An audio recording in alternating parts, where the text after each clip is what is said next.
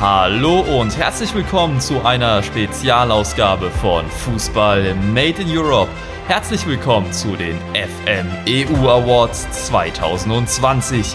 Wir küren den Trainer des Jahres, den Torhüter des Jahres, den Verteidiger, Mittelfeldspieler und Angreifer des Jahres. Wir vergeben den Award für den Most Improved Player of the Year, für das beste Team, das beste Spiel, die beste Aktion außerhalb des Platzes und natürlich auch für die schönsten Trikots des Jahres. Viel Spaß dabei, bis gleich. Und damit legen wir direkt los. Ich habe den schicken Anzug angezogen. Ich bin bereit für die FMEU Awards. Ich hoffe, du bist es auch. Hallo, mein wunderbarer Co-Host. Hallo, Felix S. Servus, Felix G. Ich würde sagen, dann lass uns doch mal direkt mit der ersten Kategorie starten. Der Award für den besten Trainer des Jahres. Nominiert sind von dir Julian Nagelsmann, Marcelo Bielsa und Hansi Flick. Von mir Jürgen Klopp, Hansi Flick und Marcelo Bielsa. Ja, Felix, warum hast du denn Nagelsmann, Bielsa und Flick nominiert? Ja, gut, warum man Flick, äh, warum ich Flick nominiert habe, muss man, glaube ich, nicht viel drüber reden. Fünf Titel in 2020, Trippelsieger. Wir ja, wissen es alle. Und vor allen Dingen auch die Art und Weise. Also, ja. nachdem Kovac da eine Bayern-Mannschaft vor sich hingecoacht hat, anders kann man es nicht sagen, übernimmt er die und ähm, lässt sie dann auch noch so ja, guten Fußball spielen. Anders kann man es ja nicht sagen. Absolut. Und wie du, du sagst, ist, also wie sie im Endeffekt dann auch die Champions League gewonnen haben, wir werden da später noch auf das ein oder andere Spiel eventuell zu sprechen kommen. Es war einfach ah, bombastisch. Ich ja, glaube, Bielsa, ganz kurz, so, ich würde noch ja? ganz einmal noch einhaken dazu. Ich bin nach wie vor der Meinung, dass ihn, ehrlich gesagt, ähm, die die veränderte Champions League durch Corona gut getan hat, dadurch, dass es kein Hin- und Rückspiel gab ähm, und dadurch, dass es in so kurzen Abständen waren, weil sie hatten zu dem Zeitpunkt, als die Champions League dann lief, fast keine wichtigen Verletzten und das ist ja sehr intensiver Fußball, den Flick spielen lässt, wo man es ja jetzt auch aktuell in der Bundesliga sieht, dass es da etwas hapert, wenn mal ein paar verletzt sind, wenn mal man die ganze Zeit englische Wochen hat. Und da kam ihm das, glaube ich, einfach zugute, dass man sich auf wenige Spiele konzentrieren musste, die mit dieser hohen Intensität spielen konnte und danach dann erstmal auch wieder Pause hatte. Also nicht lang, aber man hatte kurz Pause. Ja, und was eben auch noch dazu kommt, äh, sie hatten, glaube ich, von allen Finalteilnehmern mit eben den Französ äh, mit Paris die längsten Pausen. Ja, davor, das stimmt, ja. Also vor Beginn des Turniers. Okay, aber du wolltest auf Bielsa zu sprechen kommen. Ja, ja, ähm, ja, Bielsa hat Leeds wieder zurück in die Premier League geführt. Nach 16 Jahren soweit, äh, oder? Mhm. Ich glaube schon. Und ich weiß nicht, wie oft wir hier schon über Bielsa geredet haben. Er ist ein sehr spezieller Trainer, der einen sehr ansehnlichen Fußball sehen lässt. Gestern auch wieder für das 5-0 gegen West Brom. Mit richtig schönen Toren zum Teil. Ja. Schaut euch da mal gerne wieder die Highlights an. Was ich überraschend finde, Kein Tor von Patrick Bamford. Also ja, schade für mein Fantasy-Team. Aber sie haben jetzt zweimal hintereinander zu Null gespielt. Das ist ja schon fast mal was Neues unter Bielsa. Also in der Premier League. Ja, absolut. Ja, ich weiß noch, erster ähm, Spieltag Premier League gegen Liverpool.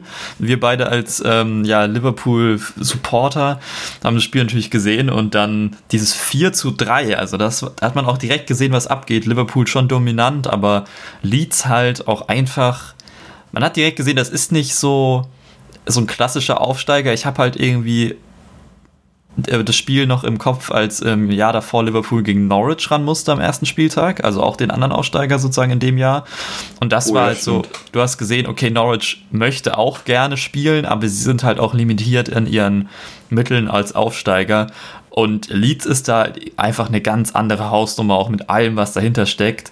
Und dass dann aber jemand so wie Bielsa, den du halt nicht in diese englische Arbeiterstadt ähm, stecken würdest, dahin kommt und dann mit diesem Verein den so umkrempelt, das finde ich schon sehr beeindruckend. Ja, absolut. Und wie er es gemacht hat, es, ich weiß, es wurde viel diskutiert, warum er Top 3 bei FIFAs Best dabei war. Aber wenn man eben sich anguckt, klar ist, er hatte, hat ein recht großes Budget. Gut, typisch Premier League Aufsteiger, aber trotzdem, es, erstens, sie sind aufgestiegen und zweitens, wie sie sich jetzt oben drin schlagen, berechtigt, meiner Meinung nach. Ja. Die Nominierung. Und ja, Julian Nagelsmann habe ich gewählt, weil er ähm, eine, meiner Meinung nach der taktisch flexibelste Trainer ist, den es momentan gibt. Mhm. Er hat einerseits, wie er sich auf den Gegner anpasst und dann, wie man oder wie er den Abgang von Timo Werner ab, abgefangen hat. Ja, Mit, das ist äh, beeindruckend, finde ich auch. Weil davor war es ja dann doch recht das Spiel Timo Werner fixiert. Und jetzt hat man, jetzt ist der Top ist der Top-Torjäger ein Außenverteidiger. Auf den kommen wir später auch nochmal zu sprechen. In ja. zwei Kategorien sogar. Also äh, für alle, die so ein bisschen mitdenken, ihr könntet euch vielleicht erahnen, in welchen Kategorien. Aber ja, Julian Nagelsmann finde ich einen interessanten Pick von dir. Ähm, hätte ich so jetzt vielleicht nicht genommen direkt, aber muss ja auch sagen, in der Champions League hatte Leipzig ja dann auch echt schon eine gute Leistung gezeigt. Und jetzt in der Liga ist es schon interessant mit den ganzen Neuzugängen und auch ganz anderen Spielertypen. Also sie haben jetzt mit Wang einen, der vielleicht ähnlich ist zu Werner, aber halt irgendwie noch nicht so funktioniert und dann jetzt plötzlich so ein, keine Ahnung, ja, gut, ein Schickersatz haben sie jetzt ähm, in Form von Sirlot, aber so ein richtiger Werner fehlt ja und dann da auch das Spiel nochmal so umzustellen, ist schon, schon spannend auch. Vor allem Sirlot knipst er jetzt auch nicht so, wie er hofft und Josef Paulsen, der im Vorjahr, ich, eigentlich schon so die dritte Geige im Sturm gespielt hat und auch nur sporadisch zum Einsatz gekommen ist, als dann eben Werner und Schick das Duo war, ist jetzt er eigentlich wieder der Go-To-Spieler in der Offensive, neben einem Angelino, Angelino Forsberg etc. Und sie sind halt dann trotzdem Zweiter. Ja, das Momentan. darf man nicht vergessen. Das zeigt dann halt dann auch wieder, dass Nagelsmann einen ziemlich guten Job macht. Du hast es erwähnt, Champions League, Halbfinale, Jetzt auch in einer schweren Gruppe weitergekommen. Mit Paris genau. und Manu ins Achtelfinale geschafft. Und natürlich Başakşehir hier, darf man nicht vergessen. äh, also guter Job, den er da macht. Ja, gut. Und dann habe ich äh, natürlich noch Jürgen Klopp. Also, wenn man das erste Mal mit Liverpool nach 30 Jahren die Meisterschaft holt, dann muss man hier einfach rein. Ähm, finde ich, es ist ein, eine Errungenschaft wenn er sein Amt bei Liverpool aufgibt, stehen die Chancen wahrscheinlich nicht ganz so klein, dass da vielleicht mal irgendwo eine Statue abfällt. Ähm, würde ich ja, Wie kommst du darauf? Nach den Erfolgen und jetzt auch wieder Platz 1 in der Premier League mit wirklich extrem vielen Verletzungssorgen. Also das, das vergisst man ja immer, weil plötzlich spielen da halt irgendwelche 19-Jährigen, die vorher noch nie Champions League gespielt haben, wie ein Rhys Williams oder sowas.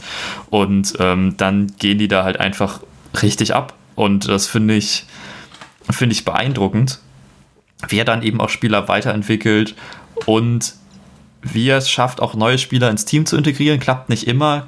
Siehe Shakiri zum Beispiel, aber jetzt ein Jota oder so, der schlägt dann Absolut. da halt ein wie noch was. Und ja, ich finde es einfach krass, wie er es schafft, mit so einer teilweise auch Rumpftruppe diese Saison äh, trotzdem Platz 1 zu sein in der Premier League, wo man sieht, dass es für alle Mannschaften extrem schwer ist durch die Belastung. Ähm, und wie gesagt, Meister nach 30 Jahren ist einfach, ist einfach beeindruckend. Ja, absolut stimme ich dir auch voll zu. Ich habe Klopp da jetzt exakt nur nicht mit draufgepackt, weil ich wusste, dass du ihn nennen wirst. Ja, ja, das ist ja auch okay. Meine Honorable Mentions wären dann noch äh, Stefano Pioli, AC Mailand. Das erste Mal seit Ewigkeiten, ich glaube sogar seit 2011, dass Mailand wieder, äh, also AC wieder oben steht und aktuell in Europa das einzige noch ungeschlagene Team in den Top 5 liegen. Mit, ja. ja, mit 34 Punkten hat sich schon einen kleinen Vorsprung auf Rang 3 rausgearbeitet. Also ist gerne ganz interessant. Job dass man jetzt so ein bisschen so diese Städteduelle hab, äh, hat wieder in den Top-Ligen. Also gut, jetzt, äh, weil Everton einen Spieltag hinten dran ist, weil das Spiel gegen Man City abgesagt wurde. Aber sonst war es ja Liverpool-Everton, also zwei Liverpooler Vereine, dann AC Milan und Inter, zwei Mailänder Vereine und äh, wir hatten das doch noch in einer Liga, lass mich kurz ja. nachdenken. In Spanien eben das. Ah ja, genau, äh, Atletico, Atletico und Real. Gut, Real ist Dritter, also von daher ja, da war jetzt auch wieder Spieltage dazwischen, aber es sah zwischenzeitlich mal so aus. Aber ja, du hast. Und äh, es sind noch, noch ganz kurz, was in Spanien eben ein Ding ist, äh, dass viele Vereine oder es sind ein bis zwei Spiele im Rückstand. Dementsprechend ist die Tabelle aktuell noch nicht so aussagekräftig. Ja, das kommt dazu. Weil Aber apropos Spanien, du hast äh, noch einen, einen äh, Honorable Mention, die ich sehr interessant finde. Pellissier, das musst du, glaube ich, nochmal kurz erklären. Wer ist das? Ja, äh, Pellissier ist der Trainer von Malaga und FC Malaga, zweite spanische Liga. Und vor der Saison, ich weiß nicht, ob ihr es, wie er es mitbekommen hat, aber in Malaga hat es ziemlich geknallt. Im Verein mussten zum Beispiel äh, Muto, der ja eigentlich schon verpflichtet war, musste wieder gehen. War, nee, Okazaki war es, er war verpflichtet, wurde dann aber nach fünf Tagen äh, wieder ja, Vertrag aufgelöst, weil sie einfach die finanziellen Kapazitäten hatten. Sie sind mit einer absoluten Rumpftruppe in die Saison gegangen, haben dann irgendwie die, ähm, die Klasse gehalten und weil Pellissier es geschafft hat, die Klasse zu halten, ist er mein äh, Picked. Ja, okay. Und jetzt sind sie äh, wieder äh, oben mit dabei, auch wieder mit einer Rumpftruppe, größtenteils aus Youngstern, mit vielen Youngstern. Sie mussten im Zuge der Corona-Krise den Kader komplett umkrempeln und dass sie jetzt wieder oben dran stehen, ist, hat auch niemand mitgerechnet. Aber Pellissier steht in der Liste auch nur, weil es eben der Coach von Malaga ist. okay, dann würde ich sagen, ist es Zeit, den Award zu vergeben. So, jetzt haben wir ja beide, du hast, wir haben ja schon drüber geredet, Nagelsmann hast du, weil ich glaube sowieso schon habe. Jetzt haben wir aber beide äh, Flick und Bielsa. Bielsa ist, glaube ich, ähm, wäre jetzt der Hipster Award, wenn wir den vergeben. Ähm, ich würde sagen, wir machen es anders als die FIFA und äh, geben den Award an den Mann, der fünf Titel in diesem Jahr gewonnen hat, oder? Ja. Machen wir. Dabei. Ja, dann sage ich nochmal herzlichen Glückwunsch, Hansi. Okay, äh, der Award für den besten Trainer des Jahres, der FMEU Award, geht an Hansi Flick. Ähm, würde er wahrscheinlich nicht mitbekommen, aber herzlichen Glückwunsch. Und dann würde ich sagen, machen wir direkt weiter. Nominiert von dir, Felix, sind Jan Oblak, Manuel Neuer und Alisson. Und von mir auch. das ist diesmal äh, nicht ganz so schwierig. Die einzige Frage, die sich da natürlich stellt, abgesehen äh, von Manuel Neuer, warum hast du Jan Oblak und Alisson nominiert? Ja, Alisson habe ich, weil er der äh, Torwart von Liverpool ist und eine entscheidende Rolle beim, beim Titelgewinn gespielt hat. Ja, beim Titelgewinn gespielt hat und öfters mal das ein oder andere Ding rausgefischt hat, wenn es hinten raus noch ziemlich knapp wurde. Hm. Vor allem dann äh, jetzt auch in der aktuellen Saison, wo Liverpool ja nicht vielleicht die stabilste Defensive hat. Wir haben es schon angesprochen, bedingt der Rumpftruppe, den vielen Verletzungen. Dann kommt doch öfters mal der eine oder andere durch und da ist Allison oft da, fängt ziemlich viel raus und ja, gut, Jan Oblak muss ich glaube ich nicht mehr so viel zu sagen. Der hat mittlerweile, Saison, vor kurzem hat er es geschafft, in 200 Spielen für Atletico 150 Mal zu Null zu spielen. Ja, das sagt doch eigentlich schon alles, warum ich den ausgewählt habe. Das ist absurd. ja gut. Also dieser Mann, ich glaube, man kann auch äh, für Jan Oblak kann man auch einfach wir kommen ja nachher auch noch zu unseren Spielen des Jahres und ähm, ich kann schon mal spoilern, wir haben da beide das Liverpool Atletico Rückspiel und also das wäre überhaupt gar nicht erst in die Verlängerung gegangen, hätte Atletico nicht Jan Oblak. Ja. Also was der da in diesem Spiel, allein in diesem Spiel gehalten hat, ist absolut unglaublich. Und man muss sich einfach nur irgendwelche Spitzenduelle von Atletico der letzten Jahre anschauen. Wenn es darauf ankommt, ist Jan Oblak da. Und selbst wenn es nicht drauf ankommt, ist er da. Also wirklich so beständig auf diesem Niveau ist, ist unglaublich. Ja, und ähm, ich glaube, beständig auf diesem Niveau ist die perfekte Überleitung zu Manuel Neuer. Also auch ja. da, zwischenzeitlich gab es äh, eine Phase, wo man gedacht hat, okay, ja, der, der neue Stern am deutschen Himmel ist vorbei. Jetzt ähm, ist die Zeit von Marc-André Ter Stegen, aber nein, Manuel Neuer hat es mal wieder allen gezeigt und ähm, ein bestimmter Karl-Heinz Rummenigge würde jetzt wahrscheinlich sagen, ich hab's euch doch gesagt. Also, es ist schon krass, was der auch nochmal, auch hier die Champions League-Leistung von äh, Bayern da und da auf Manuel Neuer schauen. Also, was der dann auch im Finale gegen Paris, man vergisst ja immer, Paris hatte auch echt noch gute Chancen, was der da gehalten ja. hat. Also, ja. Oder auch im Halbfinale schon. Genau. Da als die, äh, als Lyon es recht gut ausgespielt hat, dass Bayern ziemlich hoch steht. Das ist äh, ich glaube, Toko Ikambi ist da ein paar Mal ziemlich gut durchgekommen. Mhm. Neuer hat einfach immer pariert. Also, ja, bockstark, kurz gesagt. Wem würdest du den Titel geben? Ja, das ist eine gute Frage. Ich äh, war eigentlich vorab, habe ich gedacht, ja, Manuel Neuer, Instant Pick, äh, ist ja auch ähm, Welttorhüter geworden. Was ich auch ganz lustig fand, er ist Welttorhüter geworden, aber in der Welt 11 ist Alisson. Also auch äh, ja. interessant, was da fabriziert aber wurde. Da sieht man, dass die Welt 11 größtenteils gewählt wird, oder? Ähm, also, ähm, das ist eine gute Frage. Aktuell kann man übrigens äh, für das äh, UEFA-Team des Jahres abstimmen und man kann auch noch Preise gewinnen. Also einfach mal auf die UEFA-Webseite gehen und da abstimmen. Ist ganz schick gemacht, die Webseite, die kann ich euch nur empfehlen, verlinke ich auch mal in den Show Notes. Ähm, und ja, also gute Frage. Ich hätte vorher gesagt, wie gesagt, äh, Neuer, aber Oblak ist natürlich irgendwie auch, es ist schon krass, wie gut er spielt, auch in der aktuellen Saison. Aber sind wir da ist, ist es unfair, wenn wir Manuel Neuer nicht nehmen? Ich weiß es nicht. Für wen bist nee. du denn? Ich bin, ah, ich bin für Oblak. Nehmen wir Oblak? Ist das unser, Weil unser Bayern-Spieler werden, glaube ich, in, im folgenden Ranking noch öfters genannt. Ja, ja, wahrscheinlich schon. Und äh, ich, ja, Geben wir Oblak den Titel. Okay, dann herzlichen Glückwunsch, Jan Oblak. Der FMU Award für den Torhüter des Jahres geht an dich. Machen wir weiter mit der nächsten Kategorie, den Verteidigern. Nominiert von dir, Felix, sind David Alaba, Sergio Ramos und Angelino. Von mir nominiert sind Trent Alexander-Arnold, David Alaba und Alfonso Davies. Ja, interessante Auswahl, Felix. Ähm, Angelino haben wir vorhin schon mal ganz kurz äh, so nebenbei erwähnt. Warum hat der es in deine Top 3 geschafft? Ja, weil ich einfach offensive Außenverteidiger super geil finde und er den Außenverteidiger neu interpretiert hat. Mhm. Meiner Meinung nach auch klar, da muss man wieder die Credits an Nagelsmann geben, wie er es macht.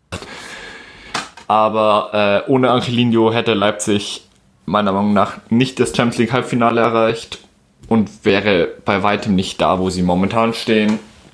Hat ja auch in der Champions League, also stehen auf, den, auf die Liga bezogen, hat ja auch in der Champions League waren, ähm, viele wichtige Tore geschossen, auch in der Gruppenphase. Mit dem einen oder anderen Doppelpack, also. Ist schon krass, was er für ein Output einfach hat. Also. Genau. Und, aber da muss man halt eben auch sagen, ihm kommt die Fünferkette zugute. Absolut. Er hat einen Außenverteidiger, der ihm eben, äh, einen Innenverteidiger, der ihm den Rücken frei hält. Es muss, momentan ist es Halzenberg. Und Halzenberg ist ja auch offensiv ziemlich stark wie man in den letzten Jahren häufig gesehen hat. Jetzt äh, steckt er in der Richtung ein bisschen zurück, um Angelino den Freiraum zu geben. Ja, äh, vielleicht ist es auch so ein bisschen mein, meine allgemeine Sympathie für Spieler dieser Art, aber Ganz kurz, mein Honorable Mentions sind klar, Alfonso Davies, warum müssen wir, glaube ich, nicht groß drüber reden. Ja gut, den habe ich ja nominiert, da würde ich schon mal ganz kurz drüber reden. Ja. Also der hat natürlich äh, letzte Saison mit Bayern äh, seine äh, Breakthrough-Season eigentlich gehabt. Das war schon, wobei man ja auch mal sagen muss, hier nochmal Kudos an Nico Kovac, der ihn eingesetzt hat Absolut. und nicht, wie so oft ein wenig verklärt, Hansi Flick, der ihn so groß gemacht hat. Nee, nee, nee, das war schon der Nico. Also und dann auf der Linksverteidigerposition, was ja auch nicht seine angestammte Position ist, ähm, sehr stark gespielt. Auch hier muss man wieder sagen, ja, der Offensivdrang ist das, was auffällt. Defensiv sind da absolut noch Defin äh, Defizite, aber er ist ja auch noch jung. Aber was da offensiv ging, war schon sehr beeindruckend. Man kann sich erinnern an ein äh, Dribbling gegen Barca. Ich glaube, ähm, da muss ich nicht viel mehr sagen. Das hat jeder im Kopf. Äh, von daher. Die Vorlage also, für Kimmich damals. Ja. ja. Alfonso Davies, also die Entdeckung der letzten Saison wahrscheinlich, diese Saison viel mit Verletzungspech zu kämpfen gehabt und dann in einer nicht dominierenden Bayern-Mannschaft jetzt auch nicht überzeugend bisher, aber mein Gott, der, der ist jung und einfach allein für die letzte Saison reicht es, finde ich, ihn jetzt auch mal zu nominieren. Und wenn wir dann über Bayern-Spieler sprechen, die auf ihrer nicht angestammten Position brillieren, müssen wir, glaube ich, über David Alaba sprechen, den wir beide nominiert Absolut. haben. Ja das ist schon richtig stark, wie der dann plötzlich auf der Innenverteidigerposition, als wäre es nichts, einfach als wäre es das Normalste der Welt, dass er Innenverteidiger ist, spielt er den ruhigen Stiefel runter mit wechselnden äh, Kollegen neben sich. Also ob da jetzt ein Boateng steht, ob da ein Süle steht, der sich ja dann verletzt hatte, ob da mal ein Hernandez steht, ob, keine Ahnung, links neben ihm Davies ist, ob da Hernandez ist und sonst was. Die Viererkette hat ja schon etwas Fluktuation bei Bayern, aber eine Konstante ist da und die heißt David Alaba. Stimme ich dir voll zu. Deshalb habe ich auch Alaba gewählt. Und ja, ich glaube, über deine Nominierung von Trent Alexander-Arnold ist auch fast selbstredend wieder ein Bombenjahr gehabt. Eine der tragenden Säulen in äh, Liverpools Titelgewinn. Seinen eigenen Assist-Rekord für einen Außenverteidiger oder für einen Verteidiger gebrochen in der Premier League. Ja. Das muss man auch erstmal schaffen mit 21 Jahren. Unglaublich. Jo, dann würde ich mal vorschlagen, dass wir als Verteidiger des Jahres Alaba. Ja, ich würde ganz kurz noch Sergio Ramos erwähnen. Da haben wir, nee, den dürfen so. wir jetzt nicht vergessen, den hast du ja noch nominiert. Ähm, ja, auch hier können wir wieder das Wort Output, glaube ich, benutzen, oder? Ja. Wie viele Tore hatte er? Du hast elf. Es, äh, elf Tore letzte Saison. Und elf macht Tore in 35 Spielen. Gut, es waren einige Elfmeter dabei und auch ähm, Standardsituationen. Aber trotzdem. Aber trotzdem. Das ist nicht. Äh, wenn man einen Innenverteidiger hat, dann erwartet man eigentlich andere Sachen das von stimmt. ihm. Aber äh, auf der anderen Seite, ihm wird so ein bisschen der Rücken freigehalten von äh, Varan oder Casemiro. Aber, aber auch äh, halt in der Nationalmannschaft macht er auch Tore. Also es ist ja, ja so oder so, das ist schon. Ja, Sergio Ramos ist, ist ein Phänomen. Anders kann man es nicht sagen. Aber du hast recht, ich würde sagen, äh, der Award geht an. Du darfst es gern sagen, du hast ja schon eingeleitet vorhin. David Alaba. Herzlichen Glückwunsch nach Österreich. Ähm, beziehungsweise, ich glaube, er lebt in München. Auch egal. David Alaba bekommt unseren FMEU Award für den Verteidiger des Jahres. Machen wir weiter bei den Mittelfeldspielern. Du hast nominiert Joshua Kimmich, Kevin De Bruyne und Jordan Henderson. Ich habe nominiert Thiago Alcantara, Kevin De Bruyne und Jordan Henderson. Jo, zwei haben wir doppelt, über die sprechen wir wahrscheinlich zuletzt. Ich würde mal anfangen. Äh, wir haben beide zwei, ja, ich habe einen Bayern-Liverpool-Spieler und du hast einen Bayern-Spieler, Joshua Kimmich. Warum ist er dabei? Warum Kimmich? Weil er ähm, der wichtigste Bayern-Spieler im letzten Jahr war. Würde ich mal einfach so in den Raum stellen. Klar, wir haben einen Robert Lewandowski, der die Tore vorne schießt, keine Frage. Er ist auch Weltfußballer geworden. Aber defensiv offen oder beziehungsweise. Ich wollte gerade sagen, eben nicht nur defensiv. Ja, genau, wie er offensiv die Angriffe einleitet. Und auch, das ist holy shit. Ja, und vor allen Dingen, dass er dann halt auch, das, man, äh, man hat ja jetzt gemerkt, als er jetzt verletzt war bei Bayern, wie es direkt irgendwie, wie so ein bisschen die Statik fehlt. Also er gibt einfach dem kompletten Team eine gewisse Stabilität und dann in wichtigen Spielen kann er halt auch der Entscheider sein. Also keine Ahnung, gegen Dortmund, dieses 1 zu 0, wo er den, ja. äh, wo er Birki äh, überchippt, das ist halt auch, dann ist er Matchwinner. Also in solchen Spielen ist halt Kimmich Kimmich, wie er leibt und lebt, ähm, hat immer Bock, will immer mehr. Ich finde ihn ja dadurch teilweise etwas unsympathisch, weil er wirklich auch gegen, keine Ahnung, SV Grünhausen nach dem 10-0 noch auf das 11-0 gehen will. Aber ja, für Bayern absolut der richtige Spieler. Ja, oder ähm, wenn wir gerade über offensiven Output reden, hat er auch Command das 1-0 im Champions League-Finale vorbereitet. Ja, absolut wichtig.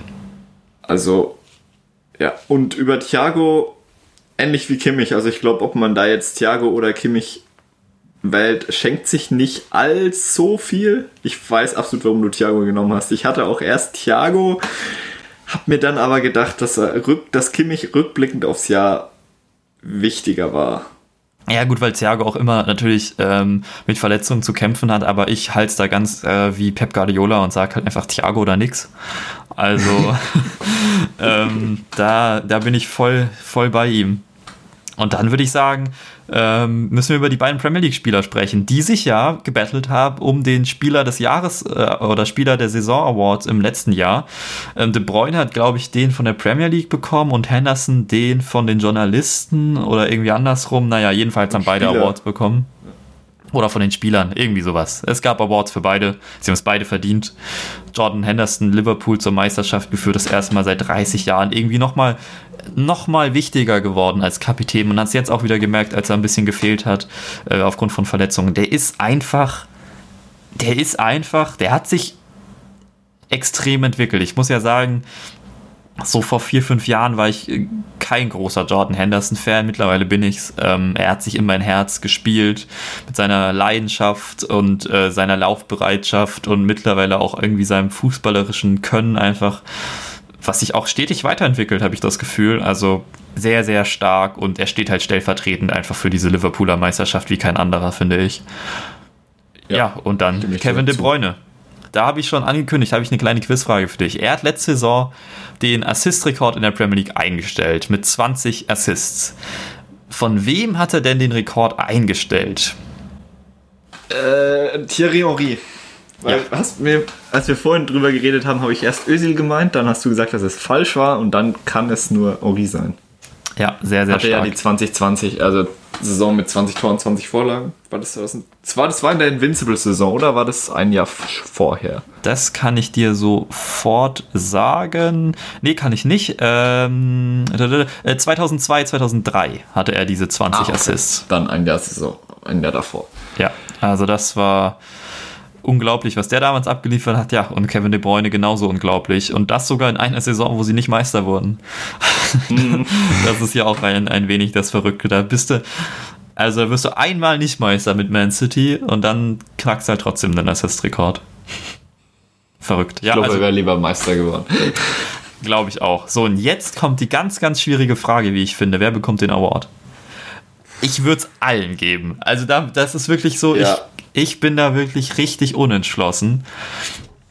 Ah, ich, ich weiß nicht. Hast du, hast du einen Favoriten für dich, wo du jetzt einfach rein aus dem Bauch heraus sagst, der wär's, da wär's mir lieber? Ja, Kimmich oder Henderson? Kimmich oder Henderson? Henderson vielleicht eher aus dem Grund, weil man halt aller spätestens dieses Jahr gesehen hat, wie wichtig er für Liverpool ist.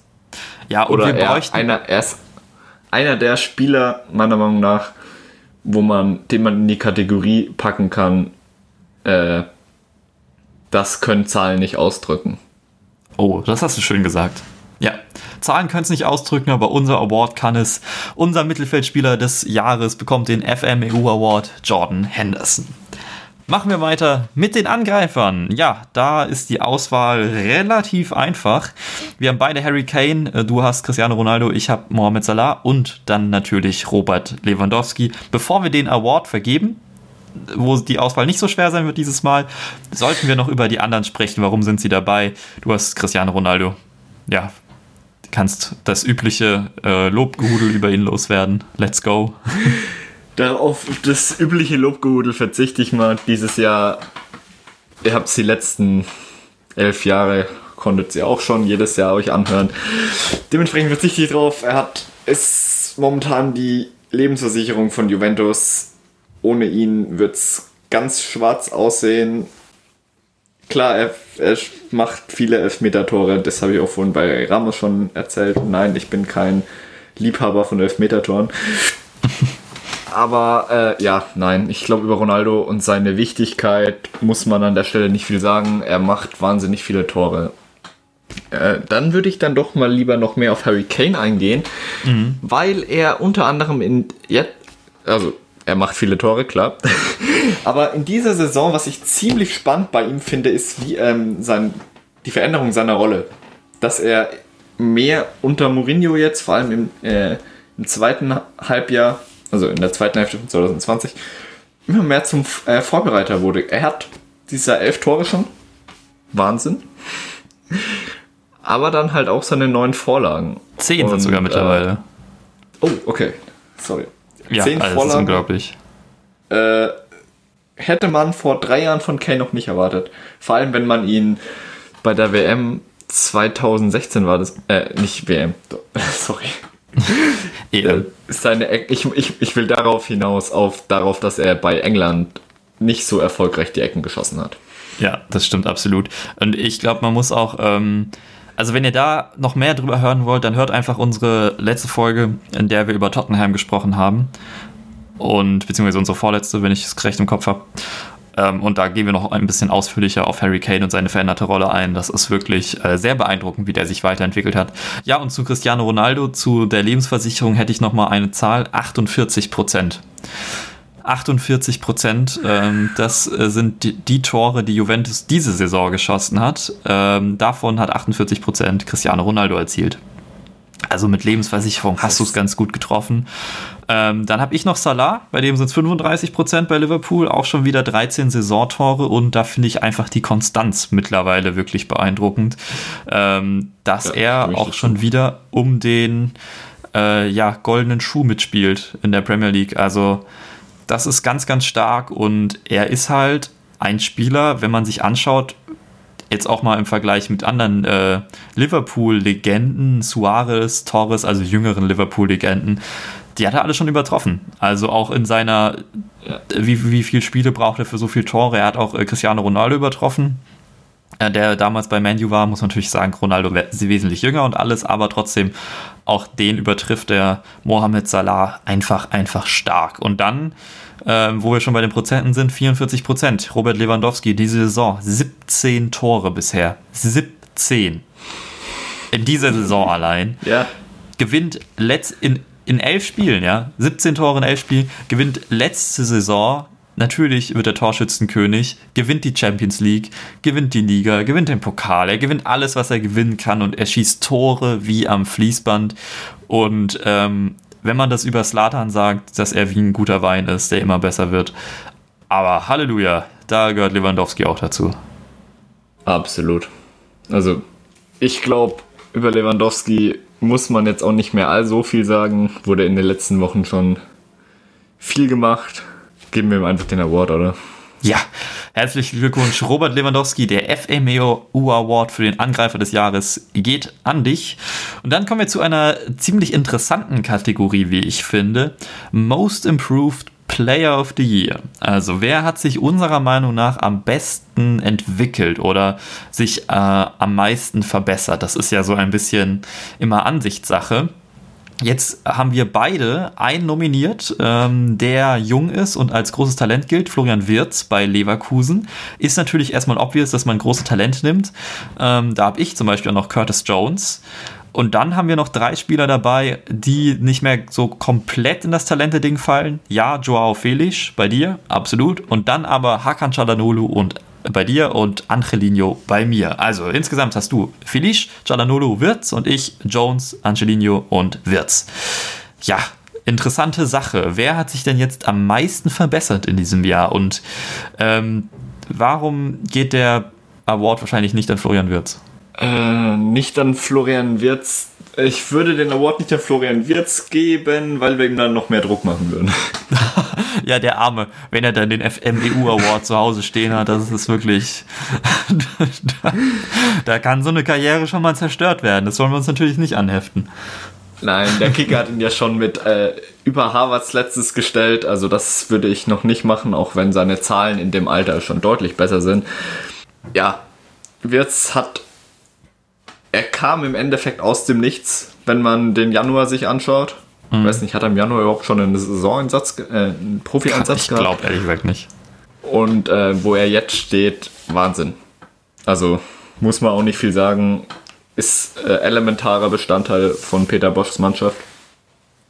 Ja, ähm, dann kurz Jean Felix habe ich ausgewählt, weil in der letzten Folge haben wir über Atletico geredet und er profitiert ziemlich vom, äh, von, äh, vom Suarez-Transfer auf der einen Seite, beziehungsweise auch von der allgemeinen Systemumstellung bei Atletico. Aber ich möchte jetzt nicht sagen, dass er äh, nur so gut ist, weil er eben durch den Transfer oder den Systemwechsel, er zeigt jetzt, wofür Atletico 126 Millionen gezahlt hat. Ja, da stelle ich mir so ein bisschen die Frage, ob dann Most Improved, ob der Award ganz gerechtfertigt wäre, weil er ja sozusagen underperformed hat im ersten Jahr. Weißt du, wie ich das meine? Ja, das wäre jetzt, das wär jetzt dann eine, eine, interessante Frage, falls wir ihm den Award geben würden, ob das denn so, so fair wäre. Ähm, bevor du dann ähm, nochmal über Hakan Çalhanoğlu sprichst, möchte ich nochmal über das äh, nächste Talent in der Runde sprechen, Curtis Jones. Also bei äh, Liverpool gab es in den letzten Jahren schon ein, zwei Mittelfeld- oder Flügeltalente aus der eigenen Jugend, wo man gedacht hat, ah, der könnte es schaffen. Also, keine Ahnung, ein Ben Woodburn, der jüngste Torschütze für Liverpool, oder ein Harry Wilson auf den Außen, ein Ryan Kent, den mittlerweile wahrscheinlich, äh, mittlerweile wahrscheinlich jeder FIFA-Spieler kennt. Das sind so Spieler, wo man immer gedacht hat, ah, der könnte es schaffen, der könnte es jetzt werden. Hat nie so ganz funktioniert. Und jetzt haben wir eben Curtis Jones, ähm, der mit 19 Jahren die Saison auch aufgrund von Verletzungen anderer Mittelfeldspieler echt schon einige Spiele auch äh, in der Startelf gemacht hat und auch sonst oft eingesetzt wird. Und das so souverän macht. Also letzte Saison hast du immer schon noch gemerkt, der ist jung, der muss sich noch zurechtfinden. Bei dem sitzt noch nicht alles so hundertprozentig. Aber diese Saison spielt er mit einer Selbstsicherheit und einer Souveränität. Das finde ich schon beeindruckend.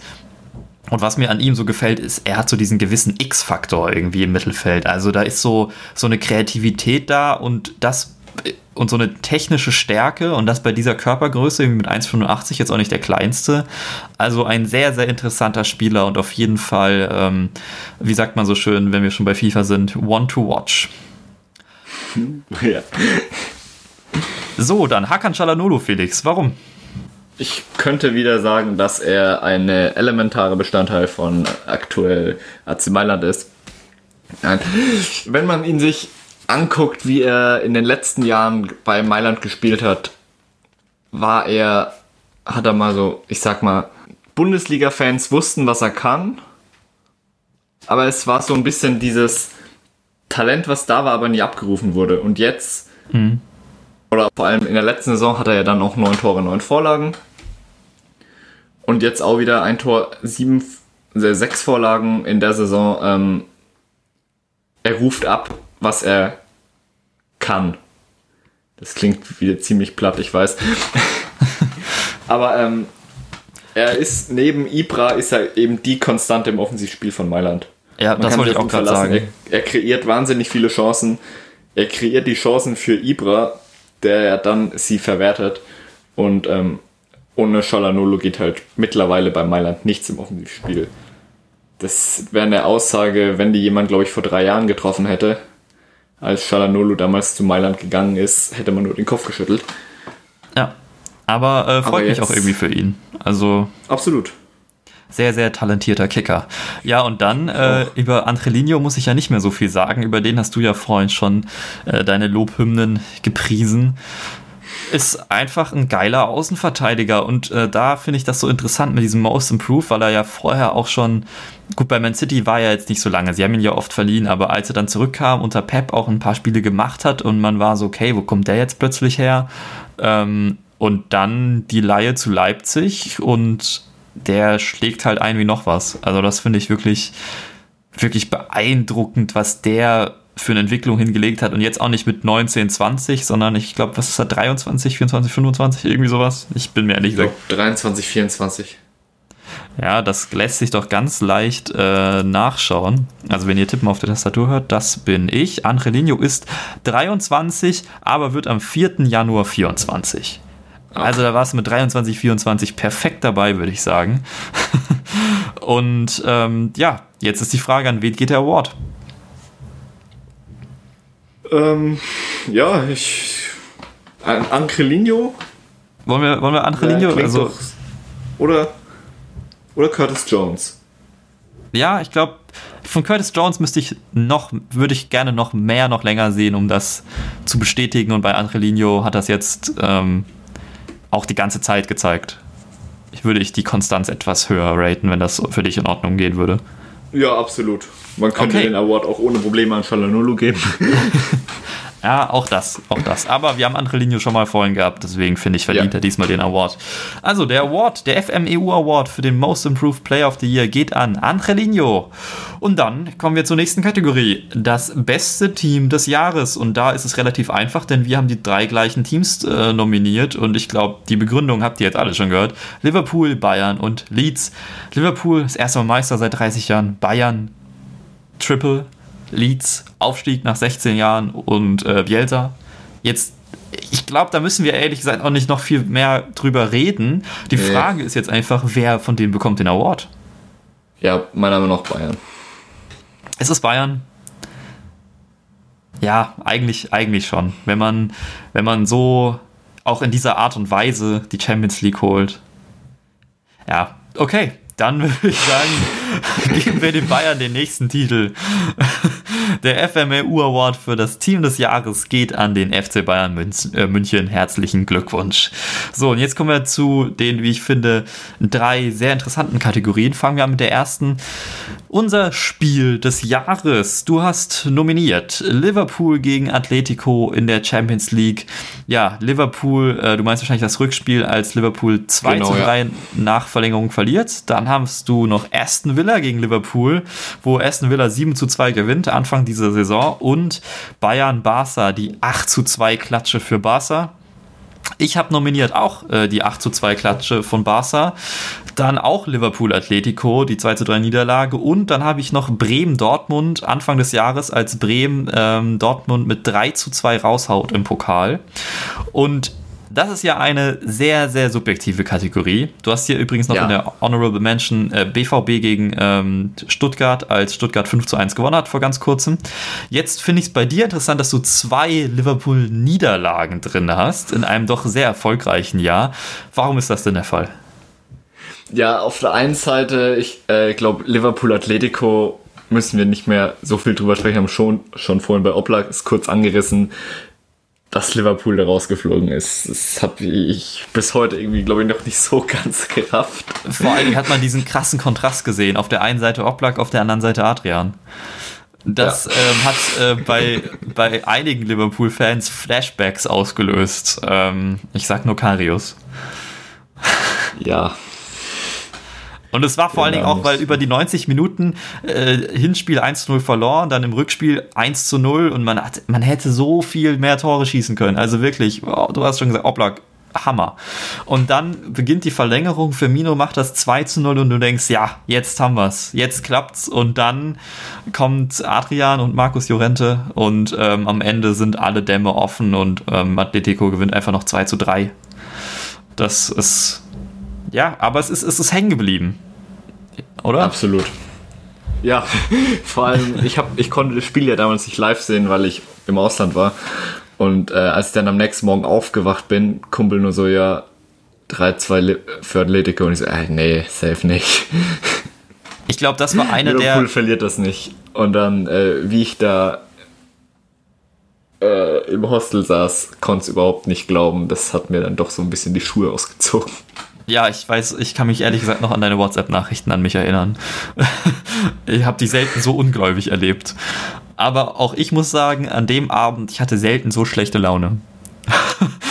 das ist wirklich. Liverpool ist schon oft mal irgendwo rausgeflogen oder sonst was, aber selten hat es so weh getan wie an diesem Tag. Das war schon heftig. Und dann bist du halt einfach so ein Masochist und nimmst noch die nächste Liverpool-Niederlage. Warum das?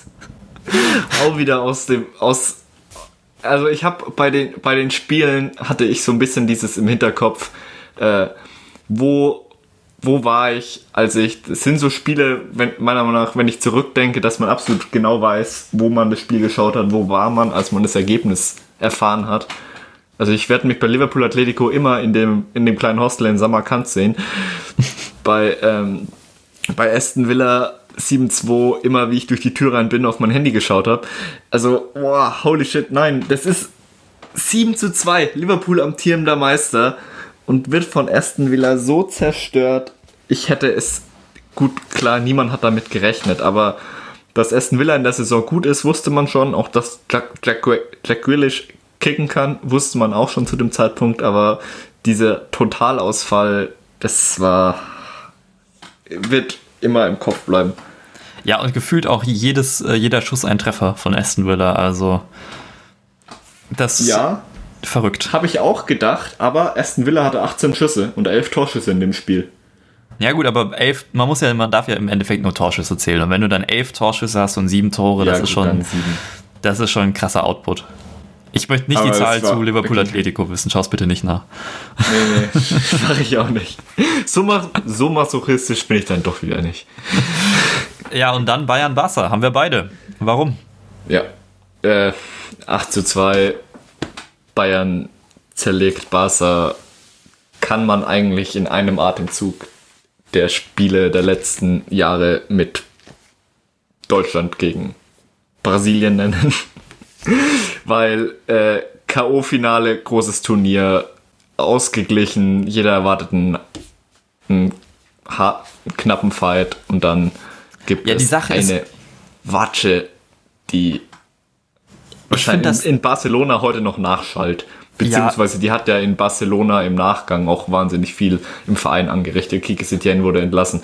Danach ging das, ähm, ich nenne es mal das Messi-Theater, erst so richtig los. Hat ja, ja ein paar Tage danach am Dienstag, das Spiel war am Freitag und am Dienstag hat er ja dann angekündigt, er würde, ähm, möchte Barca doch bitte verlassen. Diese Welle, oder, ne, es war keine Welle, es war eigentlich ein Tsunami. Das Erdbeben, das äh, Barcelona zerlegt hat und der Tsunami dann nochmal im Nachgang kam.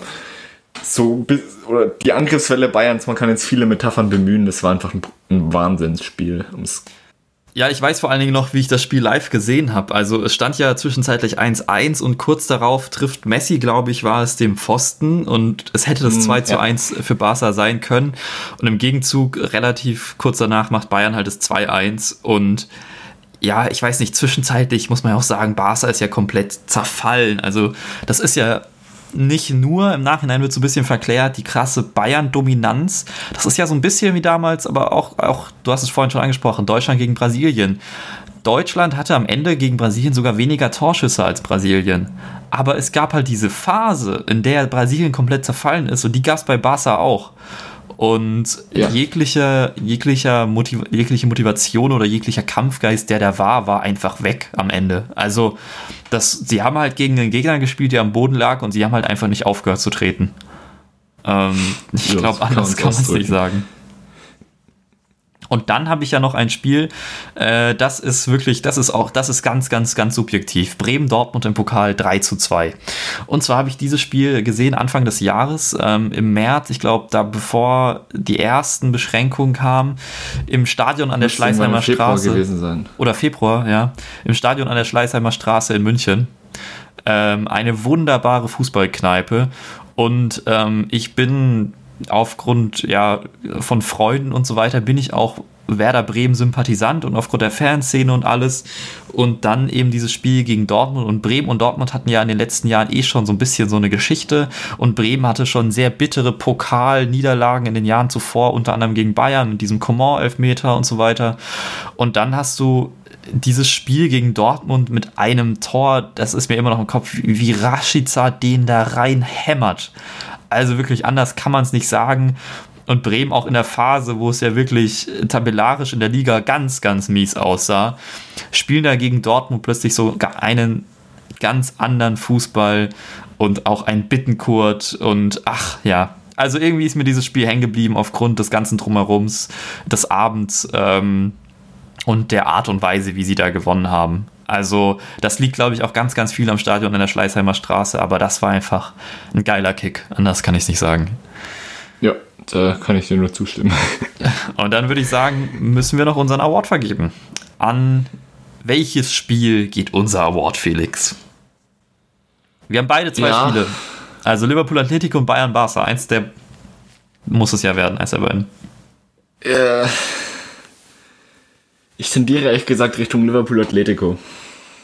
Ja, es ist so ein bisschen die Frage, ob wir, ob wir schlecht wegkommen, wenn wir Bayern Barca nicht als Spiel des Jahres nehmen. Aber es ist ja, sind ja subjektive Awards. Es sind ja die FMEU Awards und nicht die ähm, neutralen Menschen Awards. Von daher würde ich sagen, können wir das machen. Okay. Ich glaube, vom ganz kurz noch ja. zum, zu Bayern Barca oder unserer Entscheidung vom spielerischen oder von der Leistung müsste man, könnte man den Award auch an Bayern gegen Barca nehmen. Nur für mich eben diese, die Wucht von Liverpool Atletico. Die Dramatik das, äh, auch. Ja.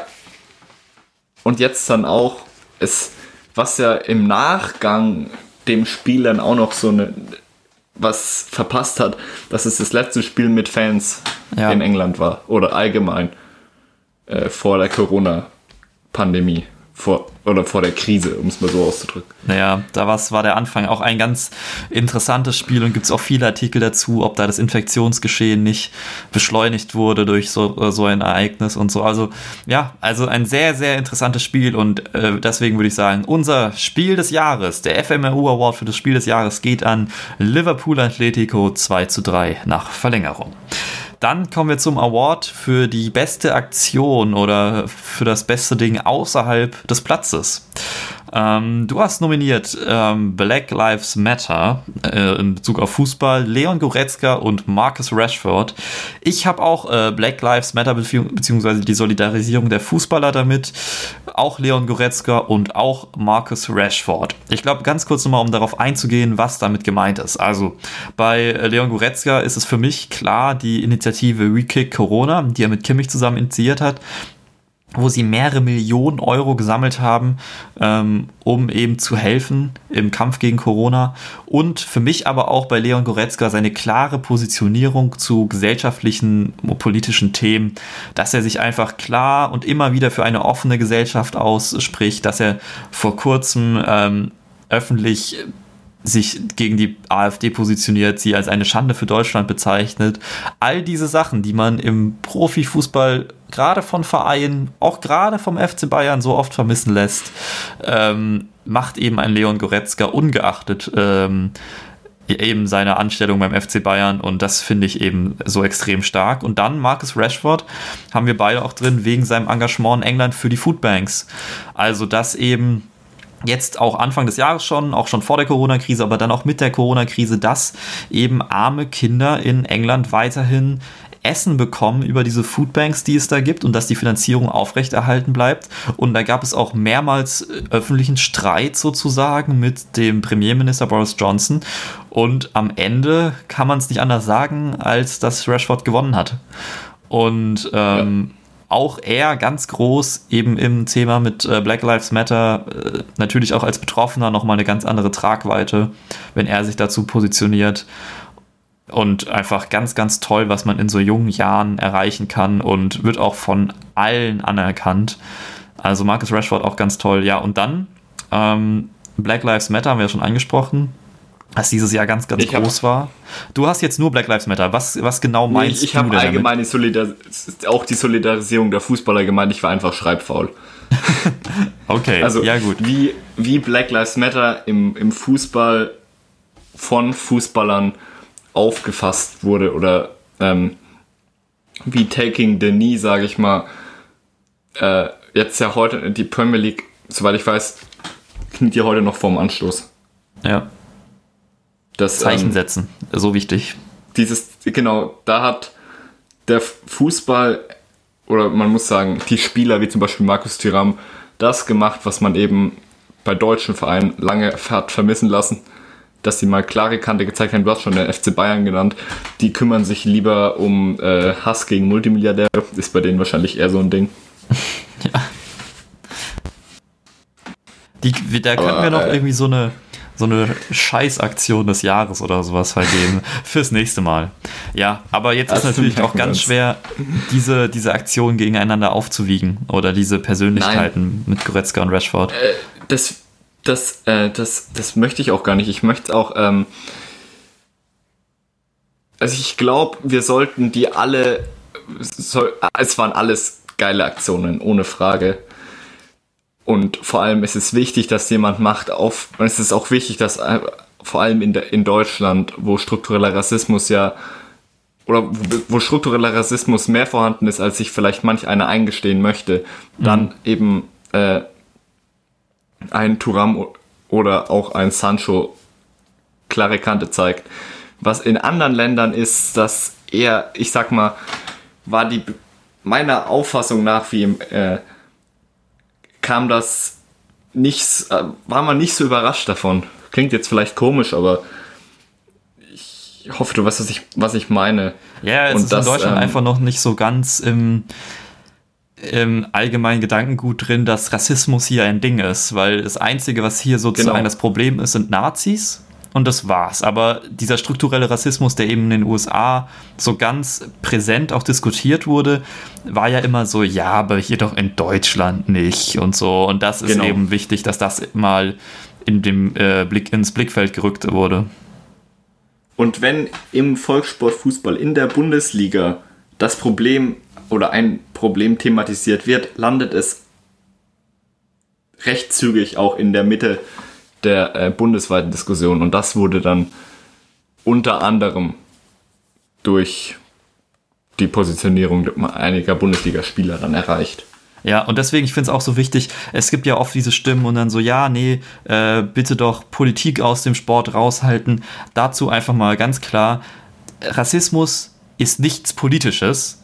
Rassismus ist keine genau. Meinung und eine klare Positionierung dagegen wird auch nicht redundant. Das ist etwas Wichtiges, was einfach immer und immer und immer wieder wiederholt werden muss, dass Rassismus in keinster Form, in keinster Art und Weise geduldet wird und dass wir alle in wie du schon gesagt hast, strukturell rassistischen äh, Strukturen leben und versuchen müssen, diese gemeinsam aufzubrechen und diese aber auch erstmal erkennen müssen. Und das ist ein harter und langer Kampf und es ist bedauernswert, dass jetzt erst 2020 das in der Mitte der Gesellschaft angekommen ist.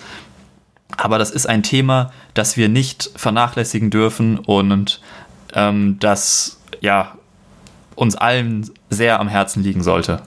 Und deswegen bin ich komplett bei dir. Das ist war wichtig und es ist weiterhin wichtig, dass sich so medienpräsente Themen oder ähm, Sportarten wie der Fußball dazu äußern.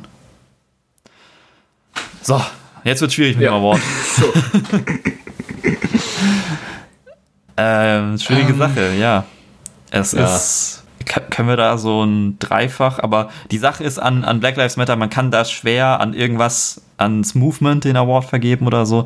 Deswegen würde ich sagen, machen wir so ein. Ähm, ich weiß nicht, für mich, für mich verkörpert Marcus Rashford irgendwie alles daran und das hat nochmal eine andere Tragweite als das, was ein Leon Goretzka gemacht hat und Black Lives Matter lässt sich so schwer auf ein Ding runterbrechen. Und wenn wir einen Award vergeben wollen, würde ich den wahrscheinlich an Marcus Rashford vergeben. Ja, da gehe ich d'accord. Sehr gut. Also. Dann bekommt Marcus Rashford unseren FMEU Award für die beste Aktion außerhalb des Platzes. Und äh, dann kommen wir noch äh, zum Abschluss zu einer sehr, sehr schönen äh, Kategorie, wie ich finde. Die schönsten Trikots des Jahres. So, du hast nominiert das dritte Trikot der Bayern mit dem Allianz Arena Pattern. Barca auswärts diese Saison und Cadiz auswärts diese Saison. Äh, Honorable Mentions haben bei dir noch das dritte Trikot von Cagliari diese Saison und das Inter Heimtrikot von dieser Saison. Bei mir nominiert ist Barca auswärts diese Saison, Roma Heim diese Saison und Roma auswärts letzte Saison. Oh. Honorable Mention bekommt bei mir noch Ajax auswärts diese Saison. So, das ist jetzt erstmal ein perfektes Podcast-Thema, wenn man über Dinge spricht, die man sich anschauen muss. Deswegen werde ich das so machen. Wenn ihr jetzt gerade bei diesem Teil seid, schaut doch mal in die Show Notes. Da gibt es einen Link und da werde ich ähm, einfach ein Bild basteln, wo ihr alle diese Trikots sehen könnt und dann könnt ihr ein bisschen besser nachvollziehen, über was wir hier sprechen. Wenn ihr jetzt zum Beispiel auf Spotify seid und den Link nicht anklicken könnt, dann ist das nicht unsere Schuld, sondern die Schuld von Spotify. Und ich würde euch sehr, sehr, sehr ans Herz legen, euch einen Podcast-Player zu suchen.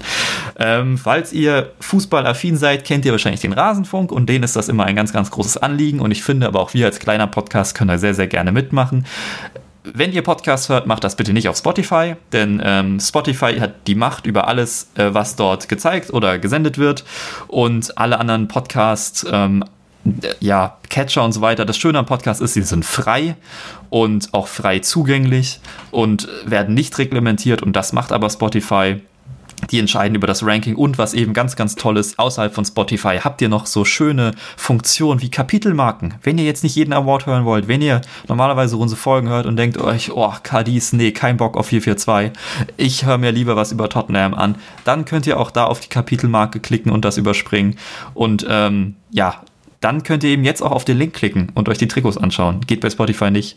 Deswegen mein Appell an euch, holt euch Podcast-Player, gibt es ganz, ganz viele tolle gratis. Ich benutze selber auf iOS Overcast. Ich weiß nicht, du hast ja Android, welche Podcast-App benutzt du? Echt zu sein Spotify. Oh, oh, oh. Dann muss ich dich da aber auch mal ermahnen. Äh, Podcast Addict, habe ich gehört, fürs, äh, für Android ist gratis und hat da ganz viele tolle Funktionen benutzt kein Spotify mehr für Podcasts. Das wäre mein großer Appell an alle. Sehr gut und äh, perfekt, dann haben wir schon mal ein Beispiel, wo wir anfangen können. Jetzt müssen wir über Trikots reden und ähm, ich muss mal nebenbei ein paar Tabs aufmachen, sage ich mal. Also ähm, so, Bayern drittes habe ich im Kopf, das Allianz Arena Pattern. Äh, findest du schön aufgrund des Patterns oder? Ja, genau. Okay. Mit, mit dem Rot ein bisschen rein, das äh, finde ich irgendwie optisch ansprechend.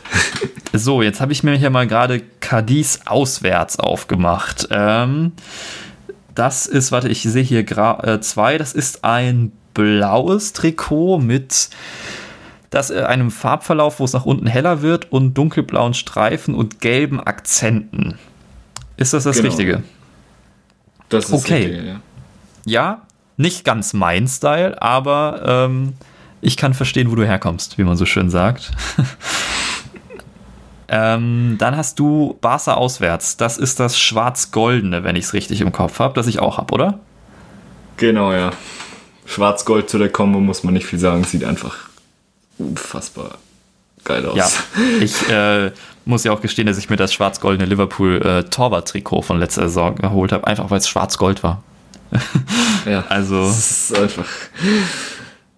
So, und warum hast du noch deine, ähm, deine anderen beiden erwähnt?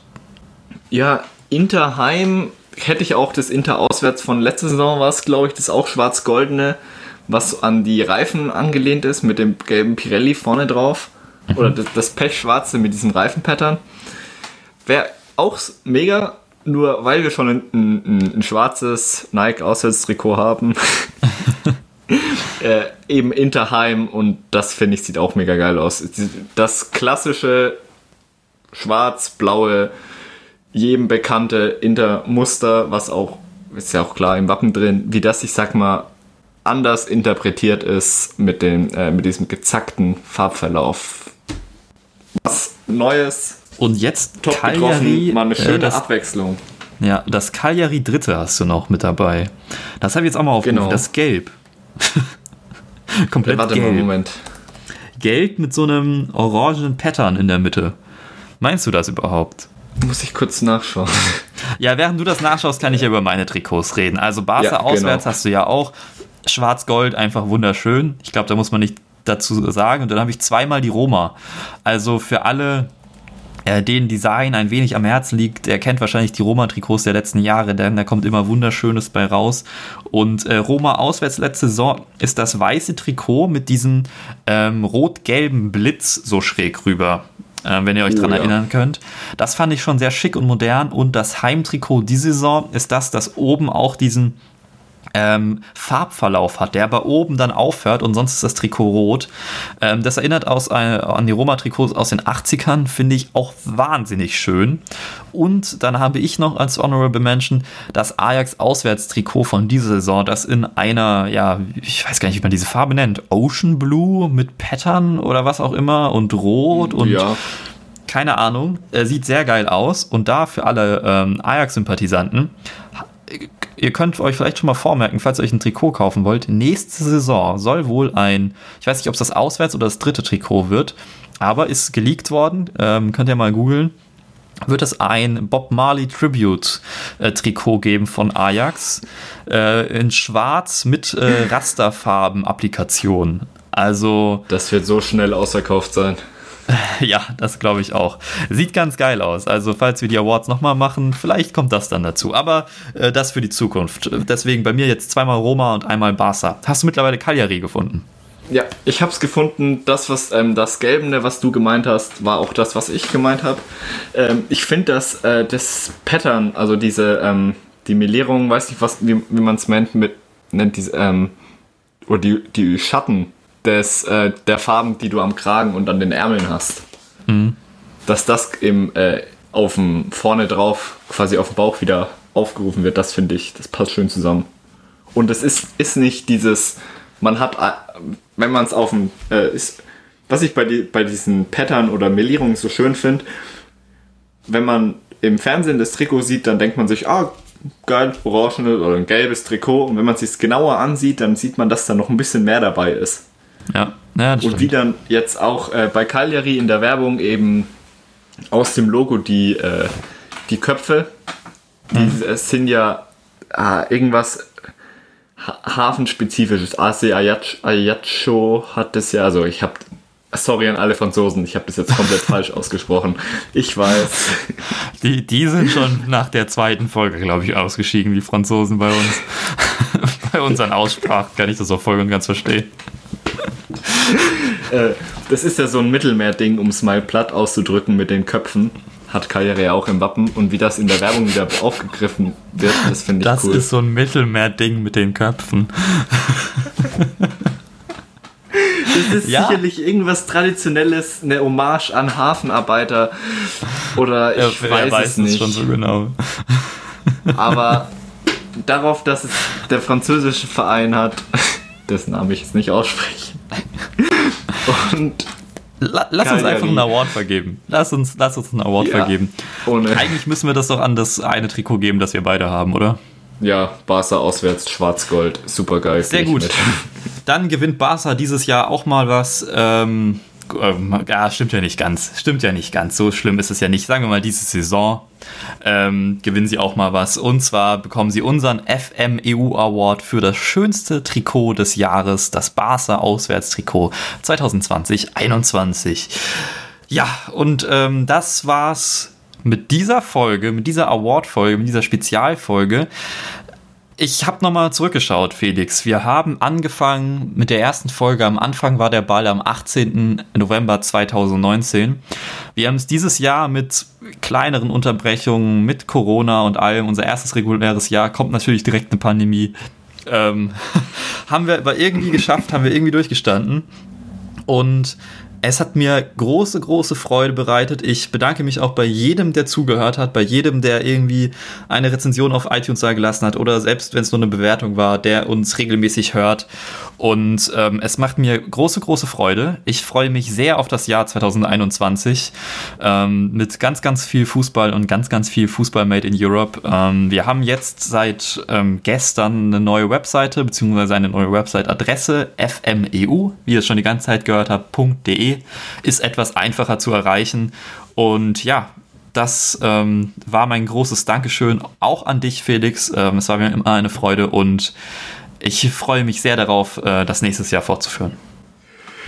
Äh, ja, danke für die schönen Worte. Ich kann es nur zurückgeben. Ich freue mich auch mega aufs nächste Jahr. Hab Bock mit dir das weiterzumachen. Ich mach's kurz. Euch einen guten Rutsch. Wir hören uns Bis nächstes Jahr. 21. Bis dahin. Jahr. Ciao. Ciao. Servus. Das waren die FMEU Awards 2020. Die Gewinner in derselben Reihenfolge wie im Podcast. Unser Trainer des Jahres, Hansi Flick. Unser Torhüter des Jahres, Jan Oblak. Unser Verteidiger des Jahres, David Alaba. Unser Mittelfeldspieler des Jahres, Jordan Henderson. Unser Angreifer des Jahres, Robert Lewandowski unser Most Improved Player of the Year Angelino, unser Team des Jahres der FC Bayern München, unser Spiel des Jahres Liverpool gegen Atletico Madrid in der Champions League. Die beste Aktion außerhalb des Platzes geht an Marcus Rashford und unsere Trikots des Jahres gehen an den FC Barcelona, an die Auswärtstrikots 2020-21.